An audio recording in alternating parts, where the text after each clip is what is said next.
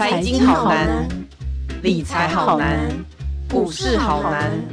不难，你想知道的全都在白话财经。各位听众，大家好，欢迎来到联合开趴白话财经。我想很多人哈，在这个忙碌的生活，还有工作压力或是求学的压力当中呢，可能或多或少心理上面可能都会有一些压力困难。那这个时候，如果说你想要去求助心理医生的话，就有些人他可能不敢去看心理医生。那除了就是心理医生，呃，在这个部分呢，他可能怕怕说，呃，自己心里面就是有这个精神压力的这个疾病，如果说让外面的人知道的话，他可能会有更大的压力之外，另外还有一个原因，其实最近有读者跟我们反映，他是因为担心去看了心理医生之后呢，就留下了这个就医的记录，然后会影响到他以后投保医疗保险的这个相关的核保啊理赔。那么到底会不会有这些问题呢？如果说今天呃你不幸是呃已经有罹患这个重度的这个心理疾病、精神疾病，像是忧郁症啊，或是躁郁症这些，你不得不去求助这个医院的话，这个时候你的医疗保险它又可以帮你发挥什么样子的一个保障，然后理赔的这个帮助跟功能呢？在今天节目当中，我们特别的邀请到一位非常非常资深的专家，然后他也是在这个部分呢，非常的有专门的研究，然后也能够帮我们分析各种呃比较特殊的情况之下，我们要怎么样用保险来保障我们自己的一个权益。我们欢迎捷安达保金公司的董事长吴红林吴董事长来到我们节目当中，为我们分享他专业的见解。我们欢迎吴董事长。好，呃，哈伦好，我们各位听众大家好，嘿，哎，董事长您好哈。首先，我想就呃把我们这一位读者他的疑问来跟董事长请教看看，就是我们这个读者哈，他是一个学生，然后因为他可能是在这个求学的时候，可能最近要准备考试，所以他大概有一些。呃，他自己已经感受到他自己有很大的一个精神，然后心里边的压力了。那他的家人其实也建议他要去看心理医生，但是呢，可能家里面的这个呃亲朋好友啊，有提醒一点哈，就是说，如果说他今天去看这个心理医生之后呢，他担心他的就医记录以后，他如果要申请这个医疗保险的时候，保险公司也许会因为这个就医记录，然后去对他后面的整个核保的这个情况会有所影响，那到底事情是不是真的像他的亲友所讲的那么严重呢？还是说不一定？好，那我想，呃，现在因为现在的人工作了哈，然后生活跟学业的压力，有时候会让自己没有办法去舒缓哈，那慢慢就造成一个我们常讲说，可能精神上啦，或是心理上的一些呃问题出现出现了哈。嗯。那当时当然我们讲说，如果真的产生问题，还是要求助专业的医生嘛，我不能说啊。很多事情自己，呃，可能就把它扔下来，起头来这样，对，对，那那久而久之，可能到时候真的会变成比较严重的情形，那到时候再治疗可能就稍慢了哈。那当然，刚刚提到这个读者他的一些问题，我是建议说，第一个是，呃，应该是考虑以自己的健康为最优先的哈，不是考虑说是不是因为看了病之后能不能买保险，为什么呢？因为事实上。呃，纵使你还没有生病之前，还没有看医生之前，你就去买了一个保险，但是你如果真真的呃情况已经必须到看心理医生或是看一些精神科医师的时候呢，他还是问你状况，你还是必须看这种情形已经存在多久了。哦，所以呢，呃，我们健康保险哈，依照我们保险法一百二十七条哈，它所谓健康保险是以你有没有开始看医生来当成一个呃主要的一个依据。哦，保险保险法一百二十七条就是说。你在订立保险契约的当时呢，如果你已经有生病了，就是有这一项疾病，或是在，诶、欸，在在妊娠当中的话，那将来保险公司对于这一项已经存在的疾病，或是当时的分娩，哦，就不负给付保险金的责任。这是健康保险部分。也就是说，如果我今天因为呃，事实上我在投保之前已经有一些状况了，那你现在因为呃那个。这个状况，你赶快去买一个保单的话，那事实上，这个我们过去大家所知道的哈，我们我们都大家知道说，哎，健康告知不实的话，保有保险法六十四条问题，然后好像感觉上透过两年之后，保险公司就不能再做主张，哦，那个是让人错误的观念。保险法六十四条部分，哦，可能对一般的可能不管是呃死亡啦、残废啦等等的哈，但是健康险哦，健康保险这一块有保险法一百二十七条规定是，如果我们我们常讲说叫带病投保，如果你在投保当下其实已经有某一项疾病存在，而且呢这个疾病存在可能是在呃医保书里面询问事项必须要告知的，我们医保书呢它。针对健康保险的一些询问事项，哦，你可能过去有一些疾病啊，最近两个月有没有去做一些医师的一些建议啊、诊疗啦？哦，最近那就是最长有五年的疾病都必须要告知的哈。所以刚刚说，呃，他刚提到这这个学生的问题，他不管有没有现在有没有先去看医生，哦，如果要是他看完医生，或是他先投保之后再去看医生，但是在在看医生过程中。他跟他提到说，我这个情形已经存续半年了，那万万一将来因为这个症状变成严重，必须要办到理赔的话，保险公司他还是有权利可不赔的。因为什么？因为从你在跟医生的一个呃过去的病史的告知上面已经提到，其实你这个现象在你投保的呃当之前已经存在了哦，所以会不会影响？一定会影响。也就是说，如果我们有一些状况去看一些，不管是呃心理医师啦，看一些精神科的的门诊啊，哈，看诊的话，那这部分哦，他既然是在投保的限期内的话，那自然他必须要做健康告知。那健康告知之后，是不是健康告知之后就一定没办法承保？也不一定。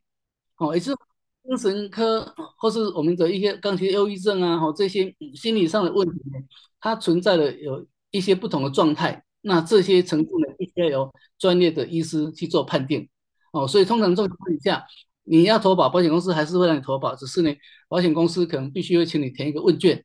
啊，针对你的看诊状况问卷，然后在这个问卷呢，要求你去做一个体检。那做体检当下呢，那甚至可能就是要求呃，要你提供你过去就诊的记录，然后由分内的。的核保人员跟医师来判定说，好，那这个客户的状况是不是可以达到可以核保的程度？如果如果不能承保，那也没办法用次标准体啊。我们说次标准体，比如说他可能用一些除外的责任啊，用一些加费的方式，哦，所以不是不能不是不能保，只是说看他的程度的轻重去做决定。另外一个就是说，嗯呃，虽然有一些可能我们刚提到说，可能是因为 精神上啊、心理上的压力问题哈。那也不见得所有保险都不能保哦。当然从这类的的的状况，如果保险公司评估起来发现，哎，你如果是一些健康住院医疗险不能保，但是呢，癌症它可能还是让你保啊。哦，我不能说啊，因为我健康住院不保，癌症我呃我不能保癌症，我也不保了，因为什么？癌症的发生跟可能跟这些心理上或是一些精神上是没有关系的。哦，所以像是癌症险呐，或是一些重大伤病险呐，哦，或是一些。意外险的部分呢，其实它跟健康的保险的评估和保标准哈，他们在评估上的程度是不一样的哦，所以我是建议说，如果他有这种状况，确实告知会影响到，那但是呢，影响的程度多少呢？就必须要看他哦，在可能保险公司会要求提供呃他就诊的记录上面，从过过去就记录状况，还有他用药的情形，啊再去决定说呃可能他们是不是要去呃接受这样的一个投保，然后呢，或是说。他用什么条件去跟他做一个承保？对哦，所以他有一些差别性在。哎、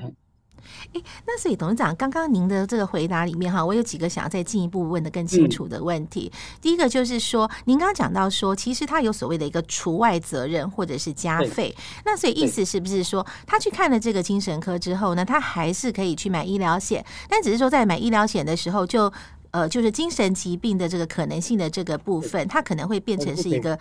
除外条款不赔，这个除外条款就是这个部部分已经发生了，所以就不赔。但是它其他，因为医疗险它其实涵盖的范围很广嘛，它其实也有包括说像 cancer 啊，或者是说呃一些比方说高就一些心脏病啊这一些的糖尿病这些的，对。那所以说它其实应该是说某些已经发生的症状就去看医生没关系。那那个部分的话，那保险公司他会去评估，如果说他们觉得说呃需要除外的话，他们就除外。但是如果说他们觉得说，哎，你的情况其实，你如果说只是去心理科医生，可能拿拿拿个药 吃一下，然后并没有再需要去接受更进一步的，比方说电极啊这些疗程的话，那是不是也许保险公司它会还是会让你保？那只不过是说以后就是在这个保费上面，它可能会要求比较高的保费，是不是？它还是这个意思？对对，没错。呃，其实我们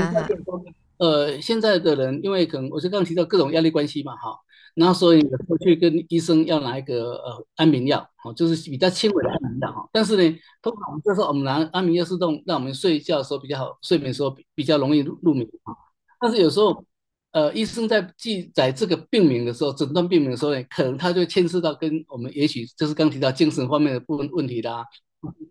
呃，有一些忧郁的现象等等的话，哦，所以这一部分病说，也许就会这样子会影响到那个保险公司的评估。但是呢，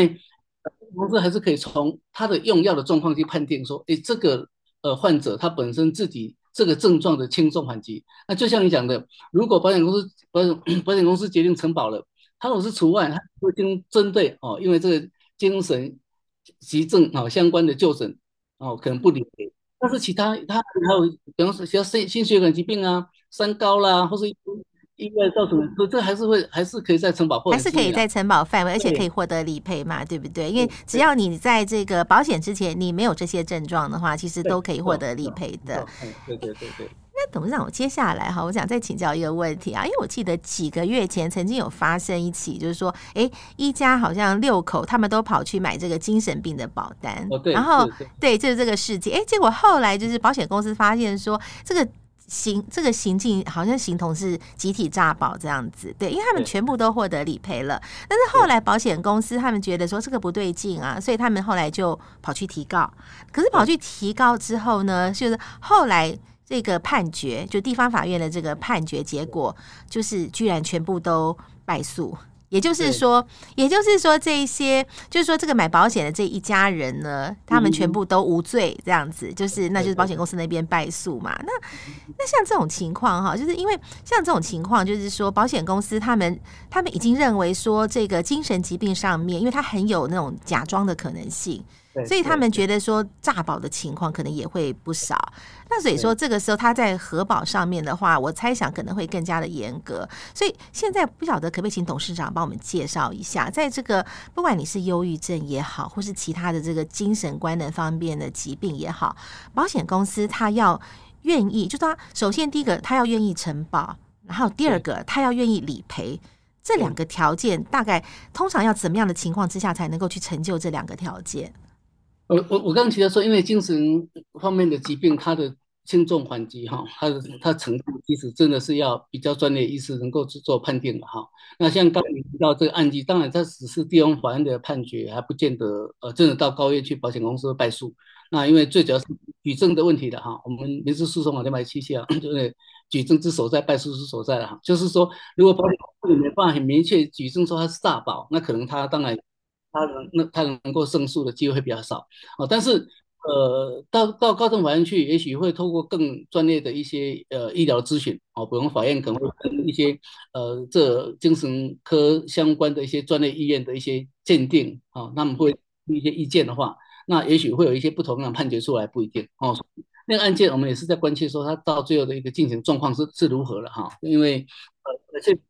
确实从我们一般看起来，我们得到讯息。是有一些很多可疑的地方哈，那这是自己说，哎，您提到了说，那到底什么情况底下可以可以承可以承接，什么情况底下会对？那事实上，我刚提到就是说，呃，我们过去接的客户里边也没有说，呃，他有一些呃精神状态，他就一定不接了哦，比如说他可能就是有，尤其是我们看到最多就是那种，呃，有一点是失眠、焦虑的问题。因为可能工作压力大嘛，哈，就变成说他变成有一些呃，经常就是睡眠不好，然后变成睡眠障碍的问题，然后有一些呃，容易比较容易紧张型的。那呃，像这一类的，我想说这一类其实我是建议，就是说在投保当下还是要比较完整的告知，因为告知越详细，你提供的讯息越明确的话，保险公司他最后做的决定就会越正确。那如果供了的资料都已经很明确了，保险公司也愿意承保的话，那将来就不会就再有其他理赔的一些纠纷发生。但是我们如果避重就轻，我们希望我们的投保可以赶快过，所以把一些呃该该讲的不讲，然后呢，那可能就是隐匿一些事实的话，那将来因为这个疾病真的发生更严重的问题，那我刚刚提到就是说，如果依照保险一一百二十七条哈，他将来如果主张你是在带病投保的话。他是把我们整张保单解掉，然后就 整张保单主张失效，哦，就主主张失效的哈，它它变成是你连其他的保障都没有了，哦，所以这一部分我是我是建议还是要告知的。我举个例子来讲哈，对，曾经我们一个业务的客户哈，然后呢，呃，他就是因为是说听说他十几岁哈，就跟着父母亲啊，跟他父亲在做那个水电呃那个冷气安装的工程，所以他十几岁小孩子经常扛早期那种冷气都很大台嘛哈，嗯哼哼，用那个那个那种窗型冷气呀。然后一直到了就是大大概呃应该差不多十十年十年前左右嘛哈，他就觉得他 的颈椎可能因为早期都要扛那个冷气拆装冷气扛，然后有压到颈椎，所以他就觉得他的他的颈椎有有问题。但是呢，他去看了很多的医生，尤其是在台北在龙总看了好几次医生，他一直跟医生建议说他是不是颈椎神经有压迫到，他想要做那个颈椎的一个关节置换嘛哈，那。那个呃，医生他们就怎么检查都觉得不是，但是他就觉得说他会就是经常非常疼痛，而且晚上睡不着觉。他说他晚上睡不着觉，然后睡不着觉呢，医生刚开始是开一些安眠药给他，哦，就让他对，但是呢，他发现他感觉上是越来越严重哈。那有一天呢，他就跟医生讲说，我就是要自费做手术哦啊。嗯，如果不手术，这句这他这句话是我们调病例才发现的，所以我们调到病例，我也心里吓一跳。为什么？因为后来保险公司，我们呃，他是是要买私人保险的哈，保险公司同意他投保，那但是他有告知说他有这样的一个呃呃颈椎的问题，那有些做动过颈椎手术哦，他有些做颈椎的置换术嘛哈，那。如果说 做完事之后，他如果没有其他后遗症，是还 OK 哈，所以保险公司就同意他去体检。那同意体检的同时呢，就要求要提供病历。后来他也提供了厚厚一点病历，我就自己先看一下，看一下，我只有吓一跳，因为什么？因为医生在病历里面有一句话用英文写的，他其他写中文，那句那那句话用英文写的，他写说病人有自杀的倾向。哦，然后呢？这下严重了。对，那这他他只是一句话，其他都用中文了哈。好，那送到一，我我我想说啊，反正都客户已经提供便利了，就让核保人员去去认定嘛。那也许他现在他确实他头发当下已经已经很好了，因为他已经做颈椎手术的那个肌那个那个那个那个呃几个关节的，所以呢，等到他现在都已经好了，也许核保会接受。这结果呢，又核保通知来了，因为核保也看到那句话，就说因为。呃，这个被认为他有自杀的倾向，对 对，又把拒保。然后哇，这个伤脑筋耶，对啊。所以那我就去问问这个当事人，我说，诶，为什么你的病历上被这样记载？他说，哦，原因是这样子，因为他当初一直跟医生讲说，他要做那个颈椎的置换，因为他已经是了晚上都疼痛到受不了，压到神经的样子。然后呢，医生一直认为说，以他专业，他他那个是没有问题的。那最后他就。有点是威胁医生说，如果你不帮我开刀，就自杀。哇！哦，所以医生 他天哪，然后他其实他不是真的要自杀，他是在吓唬医生，就说你我就是要开刀哈，因为是自费，好像是花了几十万自费嘛哈。后来医生医生把他开刀，确实才发现说，哎，真的他的神经被那个脊椎压扁了，难怪他一直都很痛就对了。后来他就花了大概，应该我记得好像花了二三十万，就动了刀之后就好了。然后就就变变成因为这句话没办法投保。他现在也好好的，没事啊，没没在吃药了。但是因为这句话哈，所以我想说，呃，那个客户如果他真的呃有这一些看诊的，比方看心理医师啊、看精神科医师的状况，还是要要要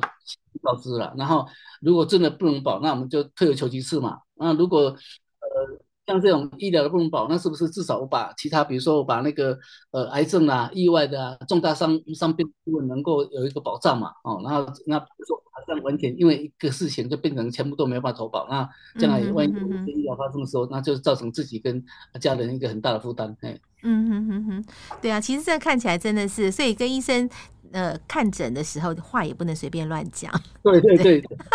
话不能随便乱讲，因为你的一言一句都会列入诊疗记录里面。这样，我我们这两天我们在我在我在跟几个医生在导读案例，也是也是也也是发现这件事情，也就是说，一看见呢，现在已经在法院，呃，从地方法院到高等法院到最高法院，最高法院又发回到高等法院，高等法院又重新判下来，然后最后一个关键点就在，诶，这个。保险公司后来有去调到那个奇美医院，有一个是病人，他带小孩子去就 去看诊的时候讲一句话，说他在十几年前什么状况，就是已经呃因为竹叶，然后因为难产，造成他在吸引他吸他的头部出来的时候有造成头部破损，造成水脑症。